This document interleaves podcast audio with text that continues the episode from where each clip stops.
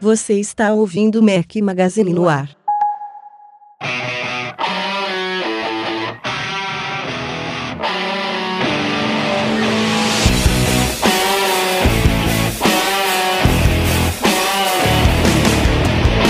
Galera do Mac Magazine, bem-vindos ao Mac Magazine no ar número 95, hoje ao som de Switchfoot, uma sugestão do Flávio Maricato e do Guilherme Nobre, obrigado aos dois. Bom dia, boa tarde, boa noite a todos, fala aqui Rafael Fishman, com seu único companheiro inseparável, porque o outro já virou separável, Eduardo Marques. Fala Edu, beleza? Fala Rafa, beleza? Tranquilo? E aí pessoal, tudo bom? Furão de novo. nem comenta, é, nem comenta. É, Breno não, é figurinha ó, dessa carimbada vez, já. Dessa vez até que tem um motivo nobre, o cara tava lá em São Francisco, lá no Google I.O., já tinha alguns dias, tá com saudade das filhotas e da, da esposa, mas não devia nem ter marcado com a gente, senão a gente tinha até um convidado aqui, é, a gente tá, vai gravar só eu e o Edu, se não fosse por isso a gente estaria com alguém, mas fica o puxãozinho de orelha aí pro, pro nosso amigo Breno Masi. Nosso viajante. Enfim, como não poderia ser diferente, nessa semana a gente tem bastante coisa para falar, alguns temas mais objetivos, mas tem bastante coisa, então vamos mergulhar direto neles. Bom, antes da gente entrar na nossa pauta, tem um recadinho aí dos nossos parceiros do IAI, o Instituto de Artes Interativas. Como já era de se esperar, a gente já estava até perguntando para eles e aí quando é que sai, mas eles já confirmaram para a gente que vão abrir em breve um curso de Swift, a nova linguagem de programação da Apple, lá no IAI. As inscrições, inclusive, já estão abertas pelo site iai.art.br. E enquanto o curso não começa, também a gente tem um recadinho aqui que vai ter uma palestra muito bacana intitulada O que mudou com a Swift vai ser realizado no dia 3 de julho, nessa quinta-feira agora, às 7h30 da noite. Vai ser tanto presencial lá na sede do IAI, que é no Itaim Bibim, lá em São Paulo, quanto online também. Eles vão transmitir o evento todo gratuito.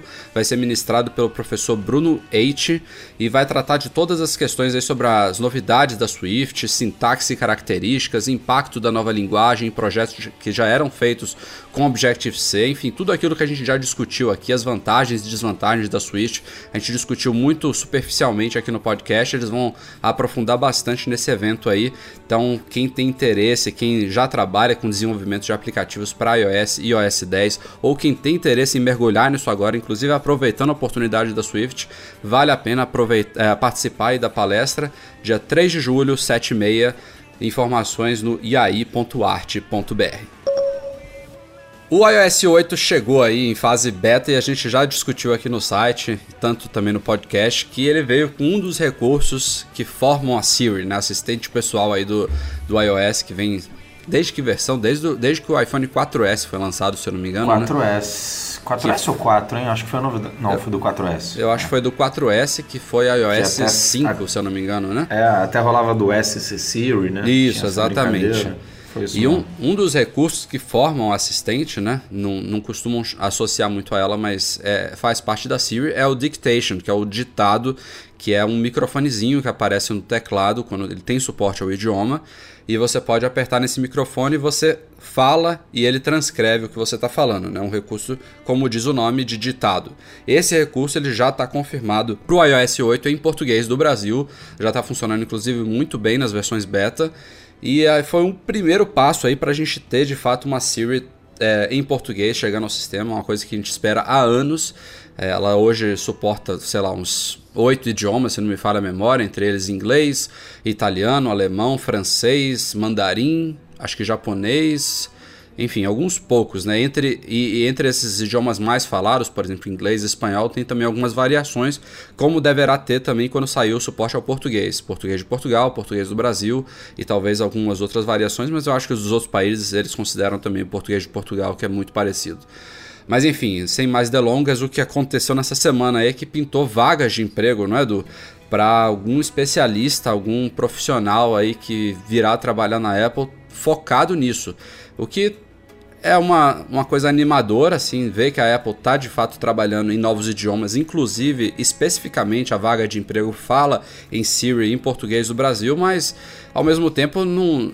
Eu sempre, quando vejo essas vagas, eu me pergunto, pô, será que precisava de mais alguém novo para isso? A Apple já não tem gente que é capaz disso? É, no, no caso da Siri, eu também sempre me faço essa pergunta, mas no caso da Siri, como envolve uma pessoa muito é, com um domínio muito específico de uma língua, né, eu acho até que se faz necessário aí uma nova contratação para alguns idiomas, não necessariamente para todos. O que eu achei estranho foi só pintar português do Brasil, né? A gente não viu lá português de Portugal ou de é verdade. nenhum outro. É, isso eu achei um pouco estranho. Não sei se o português de Portugal já está pronto, por exemplo, e eles estão só necessitando de uma pessoa especialista no português do Brasil. Mas da mesma forma que anima, deixa um pouco com o pé atrás, né? Porra, será que vai demorar muito? Porque se estão precisando é. de alguém agora, será que. Porque foi o que você falou, o, o recurso básico, que é o reconhecimento da voz, está pronto. Tanto que o ditado já, já no, no, iOS 8 já vai aceitar. Aliás, isso não idioma. é nem da Apple, é da Nuance, né? Que é a tecnologia que a Apple usa por trás da Siri e que já suporta o português há anos. Tem, inclusive aplicativos da Nuance, como o Dragon Dictation, que já faziam isso. Então, é, a parte de. É até estranha essa demora, né? Do Dictation. É. É, exatamente. O Dictation já podia estar funcionando já há bastante tempo, porque a parte de reconhecer a voz em português do Brasil já funciona há muito tempo. A questão é que a Siri é muito mais do que isso, né? Tem toda uma semântica por trás, tem toda aquela questão de você não precisar dar comandos robotizados, né? Como eram até alguns anos atrás, de você poder fazer perguntas indiretas e obter respostas sobre comandos mais óbvios. E isso requer realmente uma, uma, uma preparação, uma inteligência ali por trás dela que é muito, muito mais complexa do que parece. Mas a, além de ser um pouco animador, como a gente falou, também ao mesmo tempo duvidoso, essa necessidade de uma nova pessoa, isso também me, me preocupa pelo prazo, como você falou, será que vai demorar? Se eles estão realmente contratando alguém e esse alguém é fundamental para a implementação do recurso, não vamos ver isso no iOS 8.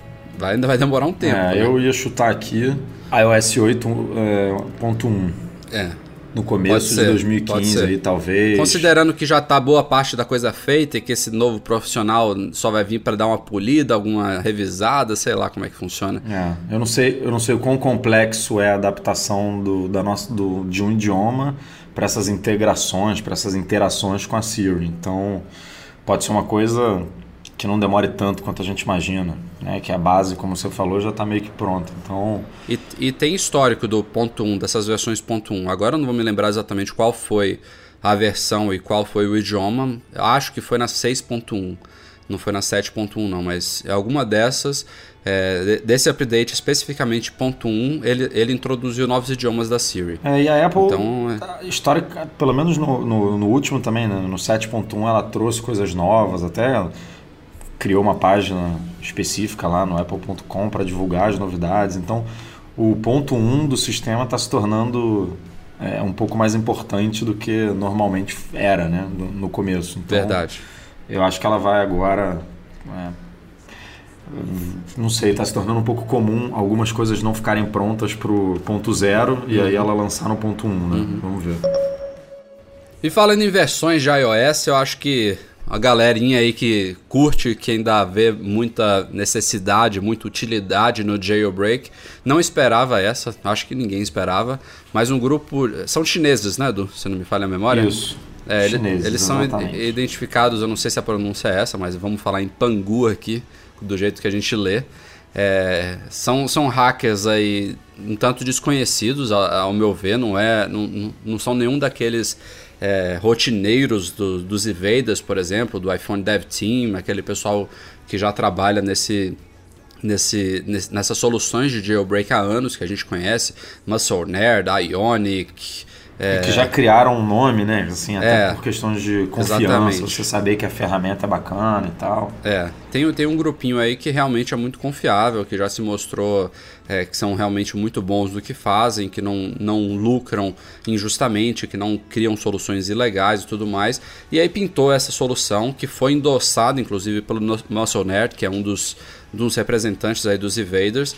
Por isso até que a coisa eu acho que se disseminou mais rápido na rede, senão todo mundo ficaria com, com o pé atrás. Pô, será que isso é quente mesmo? Será que não é, não é perigoso?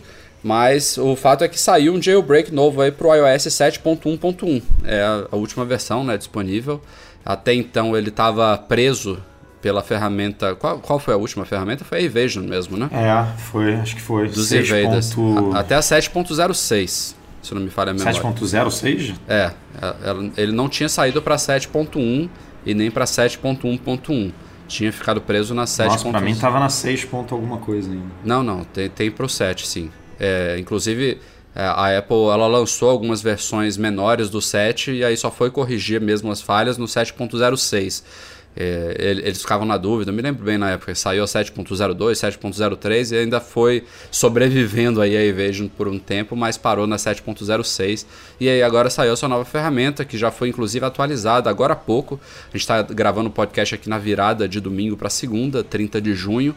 É, agora há pouco saiu a ferramenta para o OS 10, que tinha saído só para Windows antes, é, com algumas correções, também algumas melhorias, suporte a outros idiomas, mas está aí. Para quem não esperava, a má notícia, como sempre, é que os caras queimaram exploits. É, tem uma, uma, uma, discussão aí sobre um método possivelmente ilegal envolvendo certificados e mudança de hora e tudo mais, alguma coisa que não seria comum nas, nas soluções dos evaders e companhia mas aparentemente ela é confiável. A gente tem vários leitores que já deram feedbacks positivos aí sobre é, a experiência. Tinha coisa envolvendo pirataria, né, que uhum.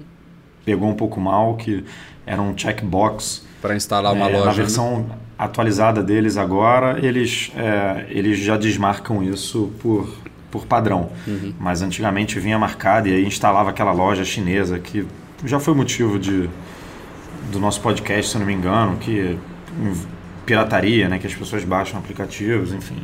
É, mas agora com essa atualização, atualização eles resolveram isso. Mas tem muita gente infeliz. Infeliz, não, sei se é a palavra correta, mas porque o iOS 8 está praticamente aí na porta, né? Faltam poucos meses e com esse jailbreak saindo, basicamente foi o que você falou aí, queimou queimou vulnerabilidade, queimou falha que a Apple pode corrigir facilmente agora e aí não teremos jailbreak, a menos não usando essas brechas tão cedo, né? Então é isso é, é uma coisa que não é certeza, né? Se essas brechas que eles exploraram ainda estariam abertas no iOS 8 e, e pelas próprias mudanças neles seriam realmente exploráveis, digamos assim, usando a mesma terminologia. Mas pode ser que eles realmente tenham, tenham queimado uma coisa valiosa e aí os hackers vão continuar tendo que participar daquele joguinho né, de gato e rato, achando novas, novas, novos buracos aí no sistema para conseguir fazer o jailbreak. Eu sei que esses, esses caras dos Evaders, eles têm alguns, inclusive, muito valiosos que eles guardam assim as sete chaves e não vão usar tão cedo. Inclusive, eles usam para fazer testes lá internos. Acho que eles usam alguns exploits, inclusive, para achar outros exploits. Né? Eles liberam o sistema algumas coisas mais, mais complexas aí para conseguir achar as, as outras brechas, mas é, esse, nesse caso realmente eu ouvi algumas críticas aí que teria sido desnecessário em vez de esperar talvez uns dois meses, alguma coisa assim. É, mais pela proximidade, né, cara? É. tá próximo, a coisa tá, tá quente, tá chegando. Não... É. Eu, eu na posição deles, eu esperaria mais um pouco. Se o iOS 8 viesse com já corrigindo essas falhas, eu lançaria normalmente para 7.1.1.2, mas eu esperaria, com certeza.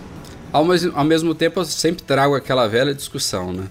É, até, até que ponto ele ainda é útil, né? Até que ponto ainda tem quantas pessoas ainda têm realmente interesse de fazer esse processo que, querendo ou não, torna o, o, o, o, aparelho mais suscetível a ameaças externas, né? já que ele fica como o nome diz, libertado.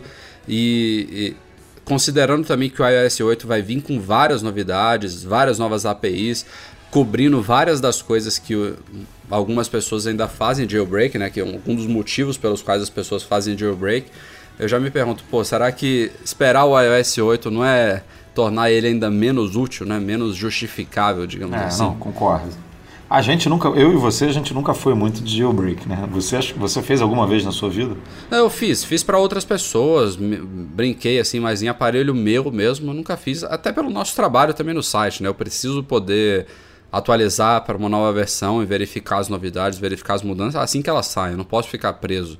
Até poderia aproveitar, agora tem um jailbreak para esse, poderia fazer agora, mas eu teria que abrir mão assim que saísse uma versão nova, e aí vai que eu gosto, ou então que tem alguma coisa no jailbreak que eu me acostumo e aí eu depois tenho que abrir mão, fica chato. Eu prefiro nem, nem mergulhar nesse mundo, fingir que não eu existe. Também nunca instalei em iPhone meu pessoal, então é, não tenho muita experiência nesse mundo não, e vejo como você cada vez menos necessidade de fazer um jailbreak hoje em dia. E a tendência é ser essa, né? iOS 9, 10 é diminuir cada vez mais, porque mal ou bem a Apple está sempre de olho no que, que tem de bacana aí no, no mundo do jailbreak e sempre puxa uns recursos bacanas para o sistema. Tem muita então... gente que, que acha, ah, a Apple copiou isso aqui do Android, mas muitas coisas vêm do próprio jailbreak, né? Da comunidade de hackers e desenvolvedores que, aproveitando essas brechas do sistema, acabaram desenvolvendo algumas funcionalidades, alguns recursos, alguns temas, algumas coisas é, que a Apple não previa para o sistema e aí a coisa, quando ela viu a coisa disseminada, viu o valor naquilo ali, isso vem desde anos e anos atrás, muito antes inclusive do Android superar o iOS em popularidade, de a Samsung vir com a força como veio, é, já tinha, por exemplo, acesso pessoal, já tinha interface em pastas, já tinha temas flat, já, essas coisas já, já vêm de muito tempo. Não quero dizer que a concorrência não é saudável. Acho que nem o iOS estaria como está, nem o Android estaria como está se não fosse essa briga que há entre Apple, Google e, e as outras fabricantes aí. Acho isso muito saudável, mas não é não dá pra gente olhar assim a coisa superficialmente e dizer um copiou isso, outro copiou aquilo, porque é, tem, tem muita gente envolvida aí, muitas fontes de informação, aquela coisa de você ter uma ideia que é realmente única, né, primeira e tudo mais, você dizer que você que criou aquilo ali é muito perigoso hoje em dia. Se você for vasculhar, você vai achar alguém que já provavelmente já teve aquela ideia antes, alguma coisa parecida. É muito difícil realmente hoje em dia de se criar algo totalmente do zero. Outro tema polêmico envolvendo Apple e iOS são os mapas da Apple, né, que surgiram no iOS 6. É, foi quando ela abandonou o Google Maps em prol de um sistema próprio, que foi relativamente pouco aprimorado para o iOS 7 e até agora a gente não ouviu grandes novidades para o iOS 8. Segundo rumores, isso seria inclusive uma das coisas que vai vir no iOS 8.1, algumas mudanças mais visíveis nos mapas. Mas o que se fala recentemente é que tá tá havendo um polimento aí geral, não só nos Estados Unidos, como muitas coisas acontecem, mas realmente no mundo inteiro, inclusive com base em feedback de usuários, né? Que tem lá a opçãozinha de você relatar erros, de você sinalizar mudanças e tudo mais. Parece que a coisa já hoje em dia já está muito mais redondinha do que estava desde a época que foi lançada. E até que pintou sim uma novidade visível, ao menos para brasileiros, de uma ou duas semanas para cá, Agora a gente tem tráfego, informações de tráfego em tempo real nos mapas da Apple aqui no Brasil. Então, uma coisa que também já existe no Google Maps há anos, né? Aquelas linhas é, que são coloridas. Evidentemente, quando está muito congestionado, a linha é vermelha, mas também tem a linha amarela que indica um tráfego moderado. E aí, agora nas eu não cheguei a testar em pequenas cidades, mas certamente nas principais cidades, aqui em Salvador já funciona, São Paulo, Rio, as principais capitais já tá todo, estão todas cobertas aí com esse recurso e eu acho muito útil. Eu, eu uso já isso constantemente quando eu preciso me deslocar para determinados locais. Às vezes eu uso o Waze, às vezes eu uso a informação do Google Maps. É interessante que isso esteja também nos mapas da Apple, fundamental. É uma pena que não tenha navegação ponto a ponto, né? Porque esse recurso do trânsito é ele é muito útil para quem está fazendo uma rota, né, no carro tudo. Então, eu não vejo, sei lá, hoje em dia o, o mapa da Apple só faz o, o, caminho a pé, né, aquele itinerário que eles chamam. Isso aqui no Brasil, e né? aí, é, aqui no Brasil, é. E aí o trânsito não faz muito sentido nesse ponto. Para navegação ponto a ponto faz todo sentido. Só que a gente está dependendo da Siri em português aí para navegação ponto a ponto chegar. Então, é, vamos ver, vamos ver. E outra coisa que para mim não faz sentido é a Apple só mostrar o trânsito intenso, né? É, na, no mapa da Apple só mostra a linha tracejada vermelha. Ele não disse. Não, não, Edu. Eu, eu tenho, tenho quase certeza que eu já vi a linha amarela também. E eu acho que teve eleitor também comentando isso. Quando eu fiquei procurando aqui, até para escrever o post, não achei de jeito nenhum. O trânsito bom, tudo bem. Não faz nem muito sentido você colocar que o trânsito está bom, porque se não tem nada é porque o trânsito está bom. Sim, sim. Agora, é, moderado e intenso poderia fazer aí uma, uma diferenciação, né? E eu não. Cara, não achei. Até hoje eu não vi nenhuma faixinha amarela, nada disso. Só vejo vermelho. Agora tá difícil da gente testar porque são quase meia-noite e meia. Não vai ter trânsito. É, agora tá tudo livre, né? Mas eu, eu, tenho quase certeza que tem, sim.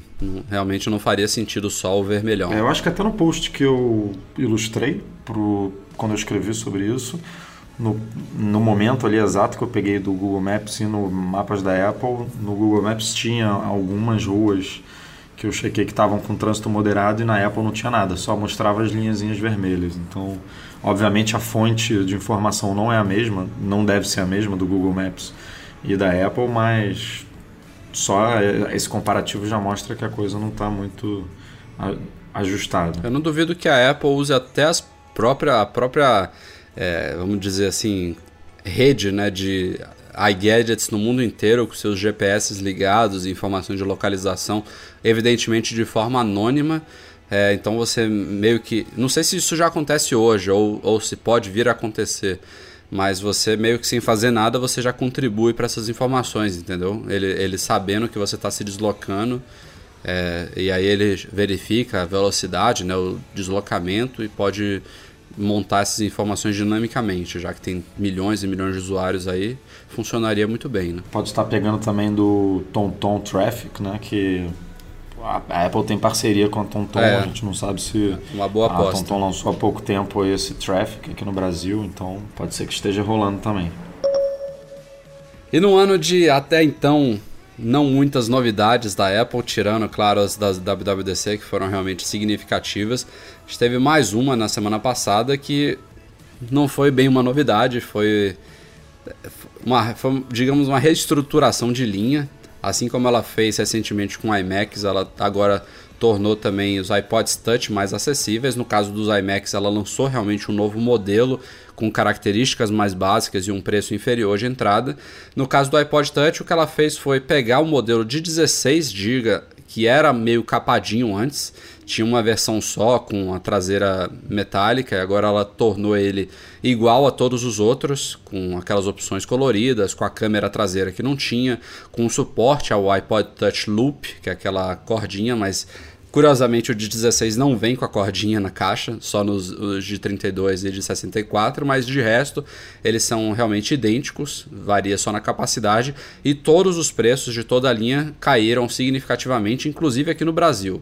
Eu sei que agora eles começam em 200 dólares, é, a variação nos Estados Unidos é só de 50 dólares, então é 199, 249 e 299. Esse de 299, que é o de 64 GB, ele custava antes 399, então foi uma queda de 100 dólares e ainda mais num produto que não custa tanto, é, é uma queda realmente muito, muito bem-vinda.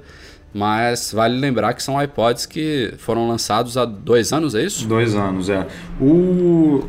Abri aqui a nossa planilha de controle de preços.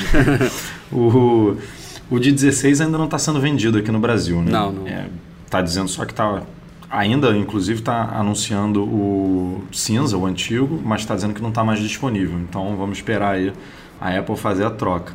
Mas o de 32 caiu é, 17,3%, caiu de 1.449 para 1.199. E o de 64 caiu de 1.899 para 1.429. Essa queda foi ainda maior, foi de 24,7%. Esses são valores parcelados, né? Tem ainda os 10% à vista. Eu fiz uma, eu fiz uma regrinha de 3, eu chutei que o 16 deve sair por 899 quando quando estiver disponível aqui no Brasil. Não deve ser muito diferente Faz disso. sentido. Agora, não sei por que, que ela não atualizou a loja, né? Dizendo que chega em breve, sei lá, porque se eu... Eu imagino que esse iPod Touch não precisa nem passar por Anatel, por Não, realmente É exatamente não. o mesmo modelo, então ficou estranho aí. É verdade, ficou estranho. Espero que ele venha, né? Do jeito É, que... não. Não, mas também se, se não, não faz viesse... sentido não vir, né? Eles teriam tirado, pelo menos, o, o, antigo de lá da página. Acho que é só uma questão de tempo mesmo. É. E aí, até aquilo que a gente conversou, né? Você acha que vem alguma novidade de iPod, principalmente iPod Touch, aí esse ano ainda, com essa mudança aí na linha da Apple? É, eis a dúvida, né? Eu me pergunto mesmo sobre o, os iMacs, né? A gente chegou a discutir isso. Ela fez essa introdução de um novo modelo, mas essa, ela, ela não teria por que mexer de novo na linha tão cedo, né? Digamos assim, com um espaço de um ou dois meses, se fosse para mexer, mexeria tudo de vez. Então, os iPods eles são tradicionalmente atualizados, ou eram, né, na época do, de ouro dos iPods, num evento musical que normalmente acontecia entre setembro e outubro, que agora foi tomado de, de lugar pelos iPhones e pelos iPads, que agora chegam nessa época. Então, essa mudança agora também deixa dúvidas, né? Pô, será que daqui a dois, três meses ela já vai mexer de novo? Então, por que que, por que, que teria feito essa mudança agora, né? Possivelmente, eu acho que é a proposta estimular as vendas, né? Deve estimular, querendo ou não, foram quedas significativas de preço.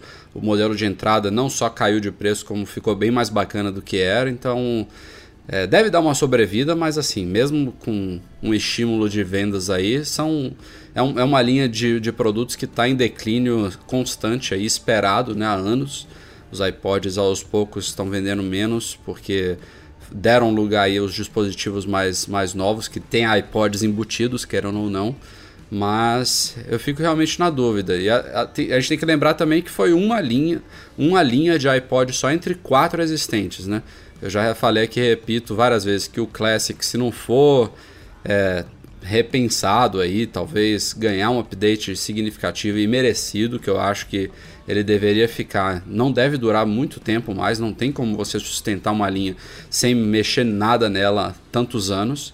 É, entre o Shuffle e o Nano, acho que vale manter um deles, talvez fazendo uma mescla entre os dois. Eu acho que é um iPod que tem uma utilidade que realmente é particular, né? O, formato dele, o, o, formato de clipe, a leveza, a simplicidade, eu acho que para quem, é, por exemplo, como eu, uso um iPod Shuffle para malhar, para correr e tudo mais, não, não tem como você substituir isso por um iPhone, por um iPod Touch, não faz sentido. Mas é, eu acho que a linha vai se enxugar, né? Então a gente só viu essa, esse pequeno tapinha nos touches, mas ainda tem uns três outros aí, Nano, Shuffle e Classic, que podem ter novidades, né? Agora, um novo touch esse ano realmente fica um, uma grande incógnita. É, eu só fico assim porque o touch é o iPod hoje, né? Assim, é, é, o, é o responsável por metade das vendas do iPod, que você já falou que está em declínio. Tipo, é um produto que já não tem mais aquela atenção especial da Apple.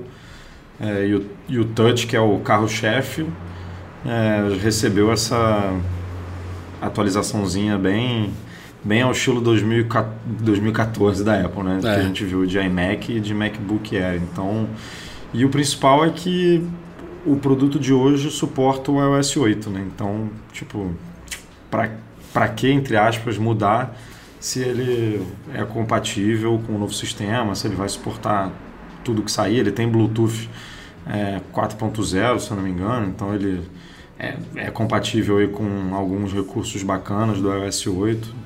É bonito, é fino pra caramba, é leve pra caramba. Quem, quem já pegou em um vai concordar comigo, parece que não tem nada lá dentro. Mas são dois aninhos aí, né? Dois aninhos em tecnologia.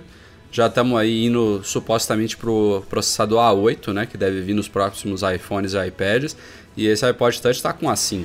Mal bem, ele roda o iOS 8, mas deve dar umas aí. boas, umas engasgadas. Né? Acho que são três anos, hein, Edu? Se a gente já está indo pro, pro A8 esse ano, ele roda no A5. Eu estou até Deixa abrindo aqui, aqui para confirmar. É. Uh, iPod Touch de quinta geração, setembro de 2012. Não, foram. Ah, não, é porque o Touch, ele, eu acho que ele, ele tradicionalmente ele tem um processador um antes do iPhone, não é isso? Por isso que são dois anos. Então, é, seria é. natural ele, por exemplo, ir pro A7 agora e o iPhone ir pro A8. Mas enfim, tava realmente merecendo. Vamos ficar de olho. E se o iPod Touch não trouxe grandes novidades, a Apple veio com uma bombinha aí no final da última semana. Ela anunciou ao The Loop, lá o, o site do Jim Darapple, que é bem próximo lá do pessoal da Apple, e ao TechCrunch também, vale notar aqui, mas a gente viu primeiro lá no The Loop, por isso vale o crédito. uh, que ela está abandonando futuramente tanto o iPhoto quanto o Aperture, que são os dois atuais softwares de gerenciamento e edição de imagens de fotografias da Apple. Os dois é, para Mac, eu diria, mas o iPhoto também existe para iOS e apesar da Apple não ter especificado isso no anúncio, também deve ir no bolo. É, e o motivo disso aí é o novo aplicativo Fotos para Mac, né, que foi apresentado aí preliminarmente na WWDC, na keynote do começo do mês. É, ele foi demonstrado ainda em fase alfa, que ele nem está em beta ainda, não está na versão atual é, disponibilizada para desenvolvedores. A Apple já anunciou que ele só deve chegar no comecinho de 2015. Então é um software que está aí em, em provavelmente em início de desenvolvimento. A gente já viu a interface dele, já viu é, boa parte dos recursos que devem estar presentes ali e, o, e a grande novidade que é, é, totalmente relacionada aí com a forma como as fotos vão ser gerenciadas no iCloud pelo iOS 8, que é, né, você vai poder armazenar todas as suas fotos realmente na nuvem e acessar elas de qualquer lugar, então necessitaria de qualquer forma de um update significativo no iPhoto e no Aperture. A Apple preferiu criar um aplicativo do zero. É, e é realmente um aplicativo novo. Teve até um comentário do John Gruber, lá do Darren Fireball, que inicialmente ele estaria sendo chamado internamente de iPhoto X.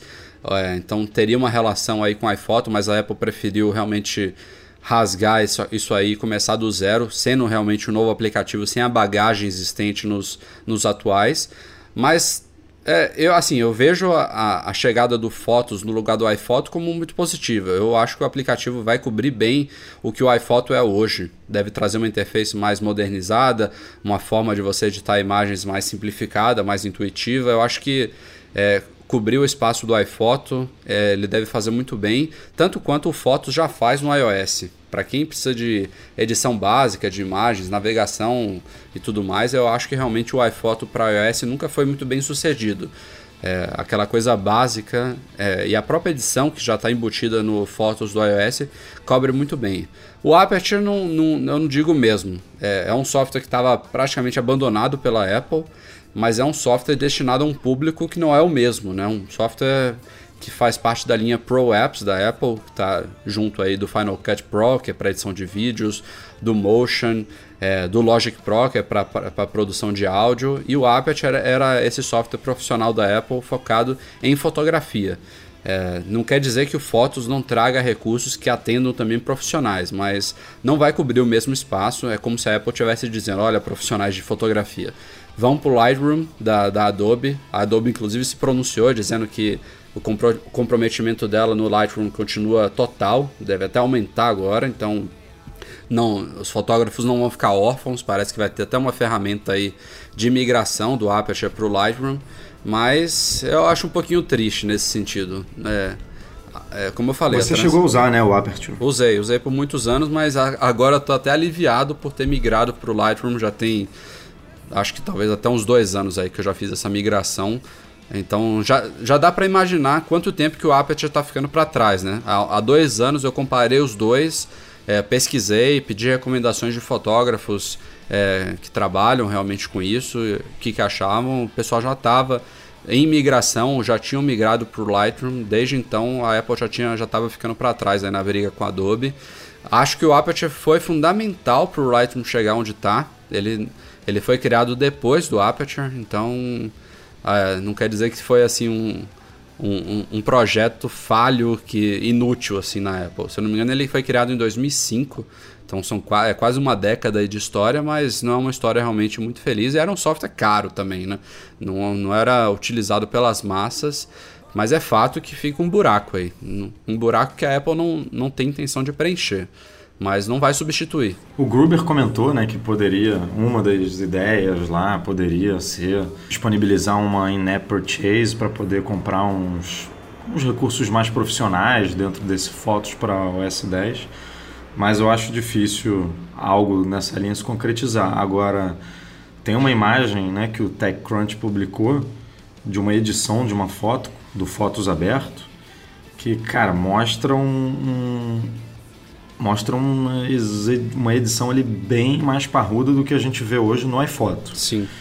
Então eu acho que o Fotos, ele mesmo numa versão 1.0, Obviamente ele não vai se comparar ao Aperture, mas ele já vai chegar mais parrudo e mais encorpado do que o iPhoto é hoje em termos de edição de imagem. Não, não sei o que, que ele vai ter de, de recursos de armazenamento, né? porque ele, ele vai ser muito ligado ao iCloud e tudo.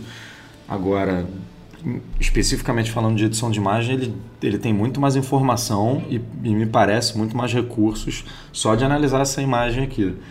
É, então eu, eu não sei, eu, eu acho que a Apple deve ter pensado justamente isso. Cara, a gente está criando um, um, software novo que não vai ser tão poderoso quanto o Aperture, mas que vai ser mais do que o iPhoto é hoje e com o tempo a gente investindo só em um software para isso, ele vai ficando cada vez mais parrudo, vai ficando cada vez melhor e, e em pouco tempo ele pode passar o que o Aperture é hoje, né? Então, não sei. Né? Eu, eu aposto aí num, no Fotos nascendo, é, não tão completo e não tão bacana quanto o Aperture, mas ao longo dos anos aí ficando uma, uma opção, talvez não para profissional, mas para aquele para aquele entusiasta, digamos assim, para aquele cara que é o pro, gosta de fotografia, chamam, né? é, que é gosta de fotografia, é um que, intermediário gosta, dá valor para as fotos e tudo, mas que não vê necessidade de investir é, num software mais pesado como o Lightroom, que mal ou bem tá barato, né? O, o, o, plano lá da Adobe ficou bem atraente, o plano fotógrafo, se não me engano, tá 22 reais por mês. Mas o Fotos vai vir de graça no S10, né? Então. Para falar, para falar a verdade, assim, o público, o público realmente amador de fotos nem edita nada, né? É, o povo tira e publica e quer compartilhar na hora. No é, máximo usa a varinha um... mágica, né? É, ou, ou isso, ou bota um filtrozinho do Instagram e acabou, entendeu? Então, realmente, para quem já dá valor é, a ficar alguns minutos ajustando uma imagem manualmente, melhorando o brilho, contraste, ponto de, balanço de branco, níveis, sombras, é, realces e tudo mais, a saturação, fazendo aqueles ajustes realmente para deixar a imagem de um jeito diferente do que ela foi originalmente capturada, dá, dá uma melhoria. Trabalhar com imagem RAW, né? Tipo... É. Esse, esse público já não, já não é o público geral, né? Então, o que, o que eu acho que o Fotos vai fazer é simplificar é, tarefas avançadas. Assim, o, o Aperture ele, ele dava total controle sobre as imagens de forma completamente avançada e, individual. Cada pontinho, cada recurso das imagens você controlava individualmente. Eu acho que ele vai ser uma mescla. Em vez de você usar uma mera varinha mágica, você vai poder fazer ajustes com nomenclaturas e com ferramentas mais simples, mas que geram resultados que você pode visualizar também de forma avançada e, se quiser, também controlar individualmente de forma é, mais específica, mais manual mas é, quem quiser vai poder usar ele de uma forma meio que amadora, mais, sim, mais simplificada, e quem quiser vai poder, sei lá, clicar lá num triângulozinho para expandir as informações mais complexas daquilo ali, se quiser ajustar é, mais precisamente alguns pontos específicos do ajuste que está sendo feito manualmente, mais geral, pelo software. Eu acho que vai ser mais ou menos alguma coisa nessa linha, pelo que eu vi na, nas screenshots. É. Eu que uso o iPhoto fiquei bem contente aí com a notícia, porque fiquei com preguiça de migrar para algum outro aplicativo e o iPhoto está abandonado, sei lá desde quando. É, é um software pesado, é um software que não não condiz muito com os outros aplicativos que a Apple tem hoje. É, ele, ela lançou uma versão nova agora, quando o Maverick chegou, que veio com pouquíssima novidade, veio com muito poucas mudanças. Eu estava pedindo já aí um, uma melhoria em, no sistema de fotos da Apple e gostei bastante. Vamos ver aí. Torcer para chegar logo antes do antes de 2015. Se der para chegar aí no finalzinho de 2014, se ela conseguir adiantar. A tradição ver. é o contrário, né? Sempre atrasa um pouquinho, mas vamos torcer. Chegamos aqui à nossa sessão de e-mails enviados para noar ou podcast.macmagazine.com.br. É, selecionei três grupos de e-mails, mas os dois primeiros são dois em um. Então vamos lá, começando aqui com o e-mail do Marcelo Dias. Ele, na verdade, esse, esse primeiro era até para o Breno aqui, vamos tentar ajudar eles tanto o Marcelo Dias quanto o Rogério Campos, eles mandaram e-mails similares aqui sobre programação. O Marcelo ele fala que nunca programou na vida, apesar de trabalhar com informática já há 15 anos na parte de hardware e administração de sistemas. É, ele começou a usar o OS 10 há três anos e acompanhou na WWDC com a gente o lançamento da Swift. E ele pergunta se vale a pena começar a aprender programação agora, se, va se vale por onde começar. O Breno realmente era o melhor para responder, porque ele é, trabalha diretamente com isso, né? Mas vai lá, Rafa, depois eu dou o meu pitaco. Vamos puxar a sardinha aqui para o nosso patrocinador, como a gente falou aqui no começo do podcast, Marcelo. Nessa quinta-feira vai ter uma, um evento aí, uma palestra do IAI, o Instituto de Artes Interativas. Então, se você quer saber um pouquinho mais sobre a Swift, ver se é a sua cara, eu sugiro acompanhar essa palestra. Se você estiver em São Paulo, vai lá na sede deles, inclusive é bem legal conhecer lá a Casa Bola, lá no Itaim. É, se você puder, também acompanha é, online. Eu acho que já dá um bom. Um, deve dar uma boa visão aí para você se é uma boa mergulhar nesse mercado ou não, mas eu acho que sim a chegada da Swift, o lançamento da Swift é uma grande oportunidade aí para quem nunca se aventurou nesse mercado ter uma oportunidade até de começar meio que equiparado com quem já é da área. Claro que tem noções aí de lógica, de programação, todo um histórico aí que é, quem é mais experiente já tem, mas é, assim, os estudos em cima da Swift seriam equiparados aí com quem está começando agora. Acho que sim, é uma, uma oportunidade, pelo menos você saber se é a sua ou não. Você começa a estudar. É, a gente já publicou lá no site duas dicas de e-books da Apple sobre a Swift. Claro que tem que saber inglês, não tem isso não tem para onde correr. São os materiais todos são em inglês, até porque é uma linguagem nova. Quando você pega linguagens mais estabelecidas, já tem algum material em português, mas independente do que for, se você souber inglês, é, é muito melhor. E complementando aqui o e-mail do Rogério, ele também não é programador, queria criar aplicativos. Ele pergunta para a gente se a gente conhece e se poderia indicar sites ou aplicativos que ele poderia criar o próprio aplicativo para iPhone e liberar na App Store.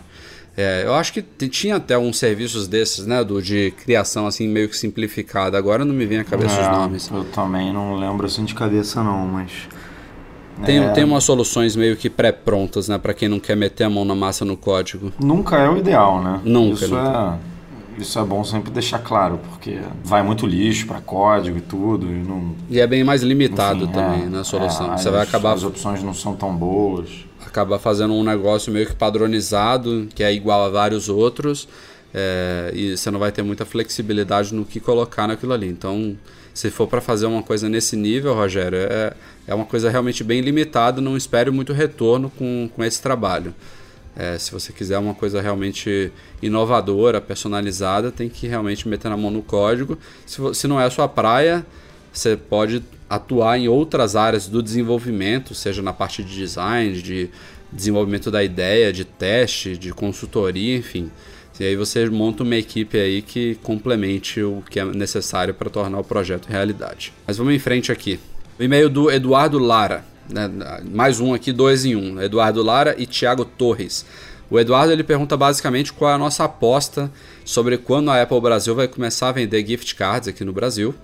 É, e o Thiago Torres ele trouxe um e-mail aqui um pouquinho mais longo, mas também tem relação.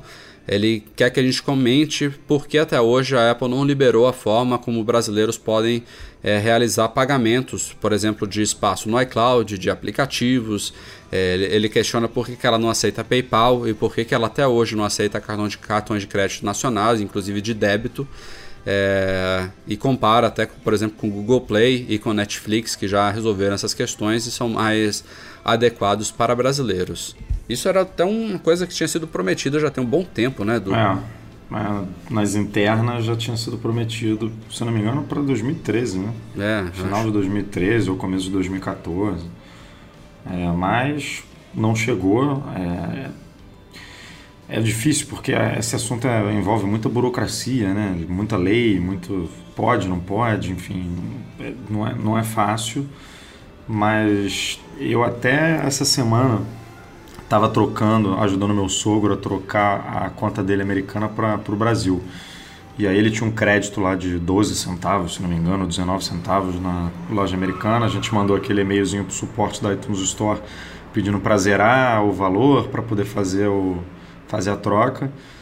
E eles é, tocam nesse assunto. No e-mail eles disseram que hoje é, só é possível utilizar um cartão internacional, mas que a Apple está trabalhando para trazer gift card, é, cartão nacional, cartão de débito, todas essas outras opções mais comuns. Então, assim, até eles já estão comunicando isso, né? Não é um, não é aquela aquele segredo, enfim, não é aquela coisa que eles não nem tocam no assunto. É, eles mesmos, o próprio suporte da Apple já está é, meio que confirmando isso para o cliente. Então, eu, eu acho que ainda deve sair. É, mas e quando saiu o gift card, que foi a primeira pergunta aí do e-mail, eu imagino que saia tudo junto, saiam as outras é, opções. É, uma coisa de... puxa a outra, né? É, uma, exatamente. Vai. O PayPal, sinceramente, não sei, porque a Apple é um Isso não tem mais... nem, nem, nem lá fora, né? Ou tem? É, tem no... não sei. Acho que talvez é. até tenha nos Estados Unidos. Tenho minhas dúvidas se tem. Além, além da parte burocrática, tem a parte monetária da coisa, né? Que para isso tudo ser viabilizado, a, a, loja ela tem que ser toda convertida para reais, né? Como já acontece em vários países que operam em suas moedas locais. E aí tem aquela, questão da flutuação do dólar, né? Variação de câmbio, impostos e tudo mais. Então, é, a gente já até falou isso aqui, mas vale repetir para quem está ouvindo agora pela primeira vez. Não, não esperem nada próximo de um aplicativo que custa 99 centavos de dólar passar a custar 99 centavos de real. Não vai ser essa a conversão e também não vai, vai ser a conversão 1 por 2, vai ser uma conversão talvez 1 para 3, dando uma folga aí de câmbio, de imposto e tudo mais. É, se for muito bom, eu acho que esse de 0,99 dólar passaria a ser 2,49 real, possivelmente 2,99. E aí isso se aplica proporcionalmente a toda a loja, né? Então um filme que hoje, sei lá, custa lá 10 dólares, vai passar a custar uns 30 reais. Assim, falando por cima, né? Qual, qual seria o meu chute? E aí, às vezes, até a Apple faz reajustes, raramente para baixo, mas algumas vezes para cima, nesses outros países que já operam assim. E aí muda os valores de toda a loja. Mas ela primeiro precisa realmente passar a operar de fato localmente em reais, para aí sim aceitar cartões de crédito nacionais, possivelmente cartão de débito e também passar a vender gift cards aí por é, aqui. Eu estou vendo aqui o, as opções de pagamento na conta americana e tem, tem PayPal. Tem PayPal? Tem Visa, tem Visa, Master, Amex, um tal de Discover, que eu, Discover, que eu não conheço, e PayPal. Uhum. Então, pode ser uma é, pode, pode ser que ela ofereça aqui no Brasil quando mudar essas opções. Agora, torcer aí para chegar em 2014, porque realmente faz diferença, né? Nem todo mundo tem cartão de crédito internacional e é, e é uma opção de comprar um gift card é, é bacana, até para promoção, né? Para comprar no supermercado, é, realmente facilita muito o acesso. É isso aí. E para a gente finalizar nossa leitura de e-mails, uma mensagem do Gustavo Norris.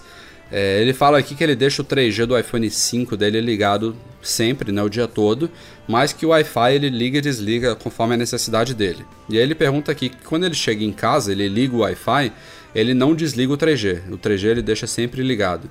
E aí ele quer saber pra gente, da gente se o iOS ele dá total preferência para o Wi-Fi, ou seja, se ele praticamente desliga a antena 3G ou se ela fica ligada, mas sem usar os dados 3G, isso ainda e se isso afeta o consumo de bateria do aparelho. Olha, eu eu acho que o 3G continua funcionando, porque muitas vezes quando você eu chego em casa e meu telefone está dormindo e aí eu aperto o botão home, ele mostra o 3G e depois rapidamente muda para o Wi-Fi. Então eu não sei eu não sei se isso é só na aparência, se isso é só na tela ou se realmente ele, é, para economizar a bateria enquanto ele está repousando, ele meio que desconecta ali do Wi-Fi e deixa a coisa no 3G. Não sei dizer. É, eu acho que eu acho que ele pode fazer isso de uma forma meio que inteligente, assim, consultando de vez em quando. Ele faz uma rápida conexão Wi-Fi, depois desliga. Eu acho que é isso que acontece. Porque tem vezes aqui eu já observei isso também esse comportamento. Tem vezes que eu aperto que o Wi-Fi já está na tela. Tem vezes que eu aperto que ele faz esse rápida troquinha do 3G para o Wi-Fi. Então eu imagino que ele ele meio que trabalhe é, meio que de forma dinâmica aí alternando entre eles. Mas de fato, se você não desliga o 3G, é, eu acho que ele não, não faz um corte total. O 3G ainda deve ficar trabalhando aqui e ali, sim, puxando alguma informação, alguns dados bem básicos. Claro que não vai consumir é, muito do seu plano de dados enquanto você tiver uma conexão Wi-Fi disponível, mas totalmente desativado ele não fica não. A pergunta dele tem a ver com, obviamente, energia, né? E se você está em casa, você não tem muito com o que se preocupar. Eu, assim, ele chegou em casa, tá pensando em desligar o 3G para poder economizar, deixa quieto. Pega ali o carregador e, e é, bota na tomada. É bem pensado. Ah, não, não, não precisa se preocupar com isso em casa. Na rua ele tem razão de desligar o Wi-Fi e tal para economizar, para durar até o final do dia. Eu não fazia antes do iOS 7, agora com a central de controle eu faço praticamente sempre. Eu saio de casa, quando eu chego no elevador, eu já puxo a central, desligo tanto o Wi-Fi quanto o Bluetooth, que no meu caso eu também deixo o Bluetooth ligado em casa por causa do time do Type to Phone, né? Aquele aplicativo que a gente já comentou aqui no podcast que eu uso para digitar é, no, usando o teclado do Mac no iPhone e ele faz isso via Bluetooth. Então eu deixo os dois ligados quando eu estou em casa. Assim que eu boto o pé para fora, eu já puxo a central e desligo os dois para economizar bateria. Vale bem a pena. Bom, galera, este foi o Mac Magazine no ar número 95. Queria, antes de me despedir do Edu, mais uma vez agradecer ao Gabriel Perboni, o pessoal da Cave Noctua, a editora mais recente aqui do nosso podcast. Eu acho que já é o quarto editado por eles. Muito obrigado, Gabriel. Excelente trabalho que vocês estão fazendo por aí. Edu, valeu, até semana que vem. Valeu, Rafa. Valeu, galera, pela audiência. Valeu, Gabriel. Vamos que vamos. Obrigado a todos vocês e até a próxima. Tchau, tchau.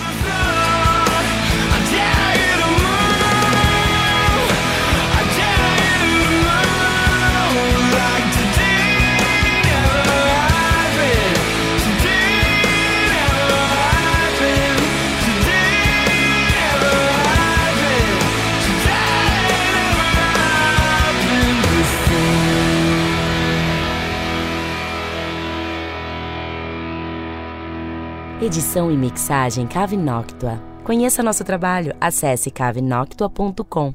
Não entendeu? Acesse nãoentendi.net.